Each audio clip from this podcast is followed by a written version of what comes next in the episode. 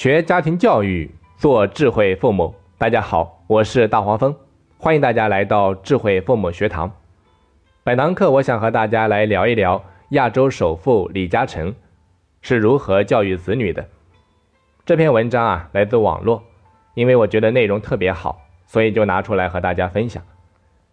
这是一个阶层固化的时代，也是一个努力可以有回报的时代。李嘉诚和他的子女。深刻诠释了一个人的家教与修养对于成功的重要意义。李嘉诚给家人定下规矩：无论工作多忙，每个星期一晚上大家一起吃饭。通过这个家庭用餐的细节，我们可以看到一种品质，对待家人的态度，显示一个人真实的人品。所以，我们常说“饭桌见人品”，很多细节早已经暴露了你的真相。有人说啊，男人婚前对待服务员的态度，就是婚后对待老婆的态度。此话虽然有点极端，但是无论在商务饭局还是私人饭局上，你怎么对待服务员，反映的不仅仅是礼貌和教养，还有情商。对服务员一味的指责和威胁，可能会让上菜的速度变慢。而高情商的服朋友会这么说：“小姑娘，你看你长得这么漂亮，又这么麻利。”一定可以让我们的菜快一点上来，对吗？谢谢你。鼓励和赞美对任何人都有效，这时你展现给他人的是轻松化解事情的能力。有一位李医师曾经说过，他的母亲啊曾经教导他，当他请人赴宴的时候，要细心配合宾客的吃饭速度，在宾客尽兴吃完之前，不可以放下筷子，因为一旦主人停筷。客人也不好意思继续吃下去，所以说体贴和周到藏在每一个细节里面。亚洲首富李嘉诚他是如何教育子女的呢？为什么在中国大陆很多有钱人都面临富二代的种种问题，以及富不过二代的悲哀结局的时候，李嘉诚的儿子却可以成为小超人？其实李嘉诚的教子之道，总结下来大概有以下六点。我们分别来看一下。第一点，带儿子挤巴士，富豪甘做小气爸爸。大家不要以为富豪的儿子就可以做温室里面的花朵，享受荣华富贵。李嘉诚从来都不娇惯儿子，他坚信教孩子学会自立自强，学会做人处事，比给他们金山银山要强百倍。所以两个儿子从小就被要求克勤克俭。不求奢华。李泽钜和李泽楷虽然出生在大富之家，却很少有机会享受奢华的生活。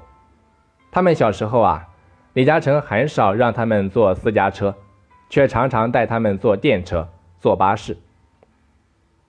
有一次啊，李嘉诚看到路边有一个一边卖报纸一边捧着书本学习的小女孩，就特意带两个儿子经过这个小报摊。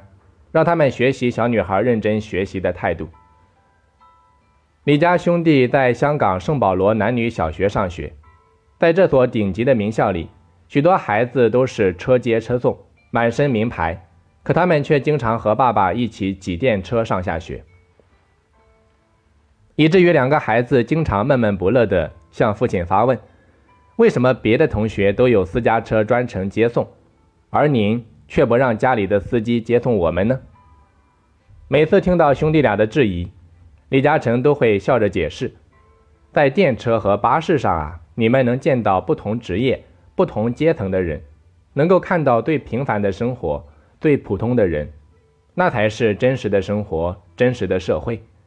而坐在私家车里，你什么都看不到，什么也不会懂得。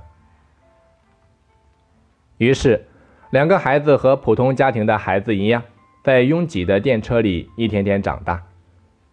和学校里面那些大手大脚花钱的同学们相比呀，李泽钜和李泽楷甚至怀疑自己的父亲是不是真的像大家说的那样富有。因为小气爸爸不仅很少给他们零花钱，常常鼓励李泽楷和李泽钜勤工俭学，自己挣零用钱。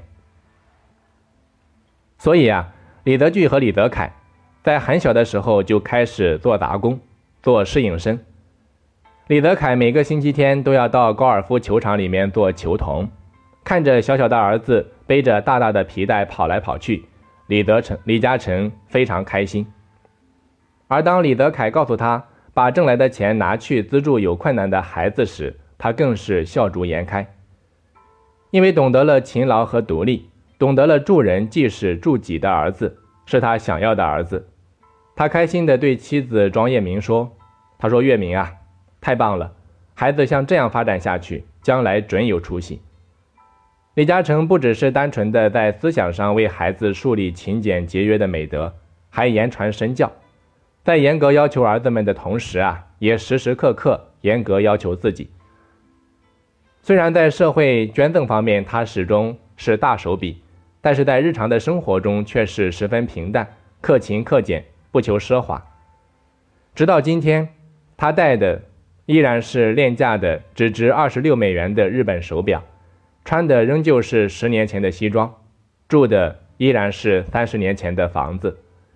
李嘉诚说：“如今我赚钱不是为了我自己，我已经不再需要更多的钱。”这些话语行为啊，深深地刻在李德凯和李德聚的心中。好的，再来看第二点，教孩子学会做人是父母最重要的责任。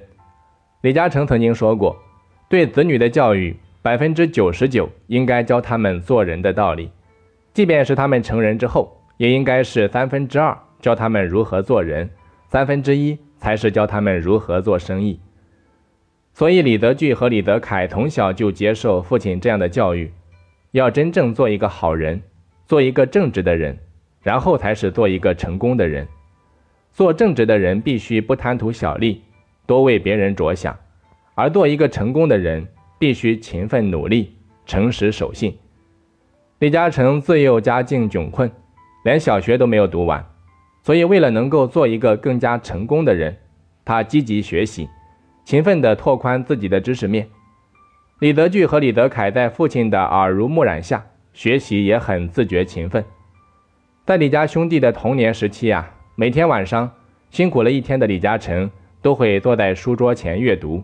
自学外语，每逢星期天，李嘉诚就会带兄弟俩一起出海游泳，而游完泳之后，必定要给他们上一堂严肃的国学大课。他会拿出随身带的《老子》《庄子》等书，一句一句读，然后再一个字一个字的解释给儿子听。时间一长啊，李德聚和李德凯记住了那些传统的做人准则，比如说诚实。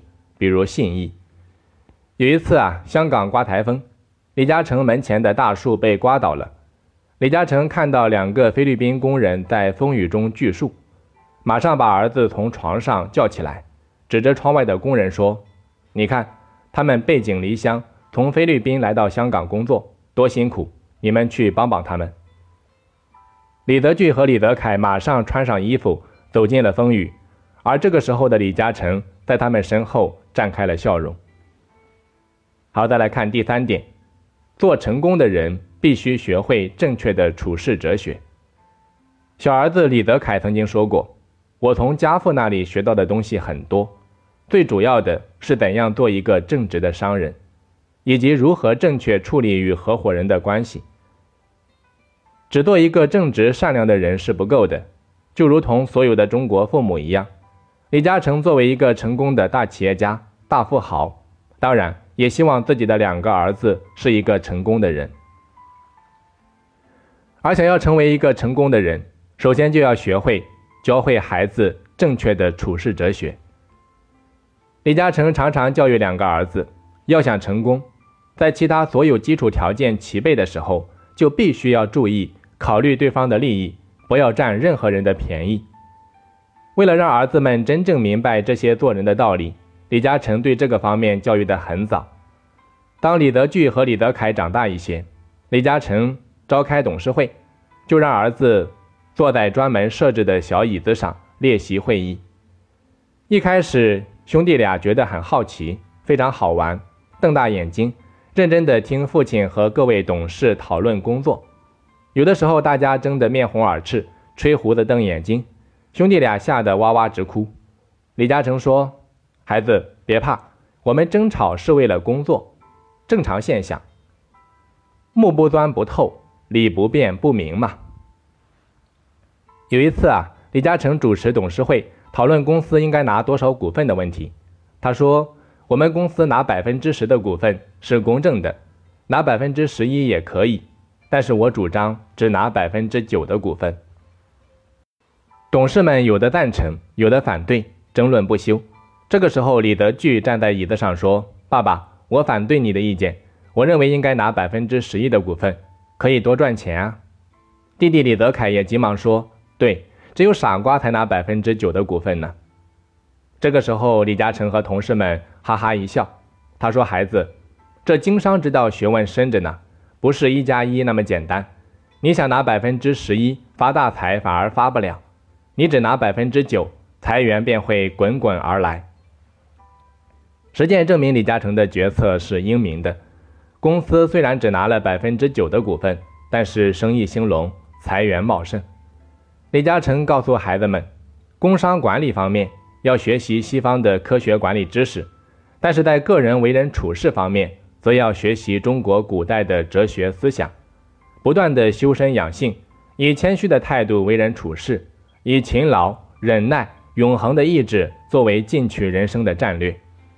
不仅如此，李嘉诚还总结出前人养生之道来教育孩子怎么重承诺。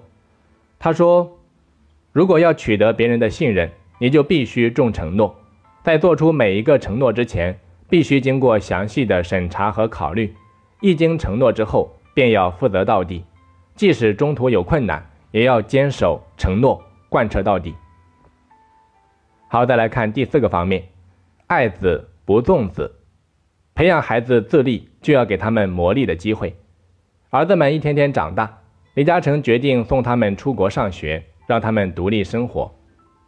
这个决定对于十五岁的李德聚和十三岁的李德凯来说啊，未免有些严酷，因为这意味着小哥俩要离开父母，告别衣来伸手、饭来张口的生活，独自面对陌生的环境。自己安排学习和生活了。除了学习啊，他们要面对的第一件事情就是做饭。虽然说李嘉诚教子甚严，可小哥俩却从来没有下过厨房。为了解决一日三餐的问题，小哥俩开始跟电视上一个专门教做菜的节目学习，每天跟着主持人学烧菜。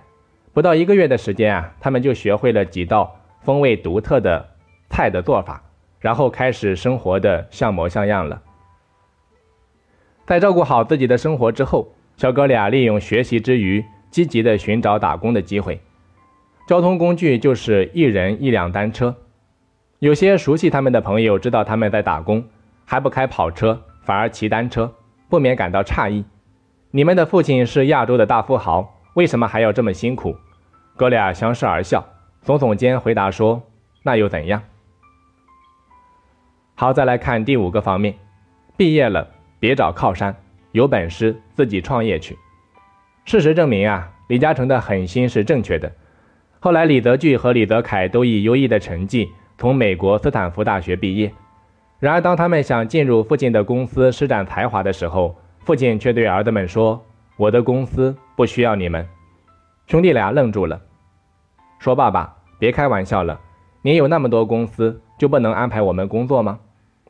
李嘉诚斩钉截铁地说。别说我只有两个儿子，就是有二十个儿子也能安排工作。但是我希望你们先自己去打江山，让实践证明你们有资格来到我公司任职。兄弟俩再次离开香港，来到加拿大，白手起家，一切从零做起。磕磕绊绊之后啊，终于有所成就。李德聚成功经营了一家地产开发公司。李德凯则成了多伦多投资银行最年轻的合伙人。在他们创业的过程中，李嘉诚冷酷的不近人情，什么都不管不问，任凭他们在商海里面挣扎拼搏。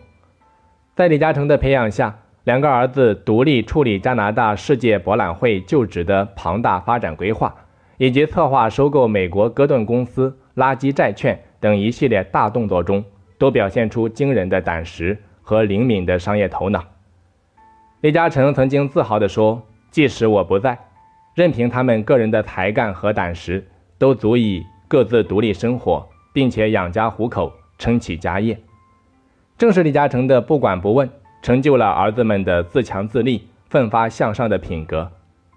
如今呀，李德聚和李德凯都已经成为了举足轻重的商界大腕。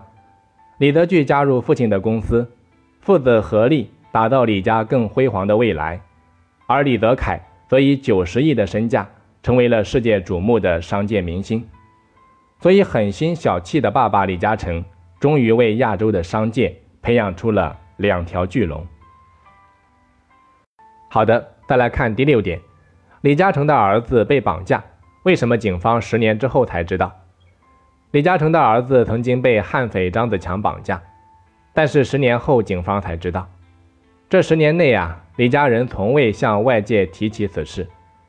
直到悍匪张子强在试图绑架澳门赌王的时候被大陆警方逮捕，在审批张子强的时候，警察问他说：“你做过最大的一单是什么？”张子强回答说：“十年前。”我找李嘉诚要了十个亿，李嘉诚当场答应了。那为什么李嘉诚不报警？记者问李嘉诚，他说啊，当时和张先生谈得非常友好，答应了不报警，所以就坚决不报警。李嘉诚说，守信用是我的第二生命。记者问他，那你会恨张子强吗？他回答说，我经常教育孩子，要有狮子一样的雄心，还要有。菩萨一样的善心，我怎么会恨他呢？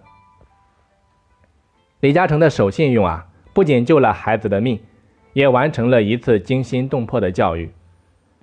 对儿子们，李嘉诚是慈爱的，他的慈爱基于任何一个父亲的本性；而对于儿子们的成长与培养，李嘉诚也是清醒且绝情的。他的这种清醒与绝情，是掩藏于大爱之下的教育思想的深度。与深刻，这种深度与深刻啊，尤其让人敬佩。好的，最后啊，我想用一句话来结束本堂课：一个人事业上再大的成功，也弥补不了教育子女失败的缺憾。好的，本堂课咱们就先讲到这里，我是大黄蜂，下期再见。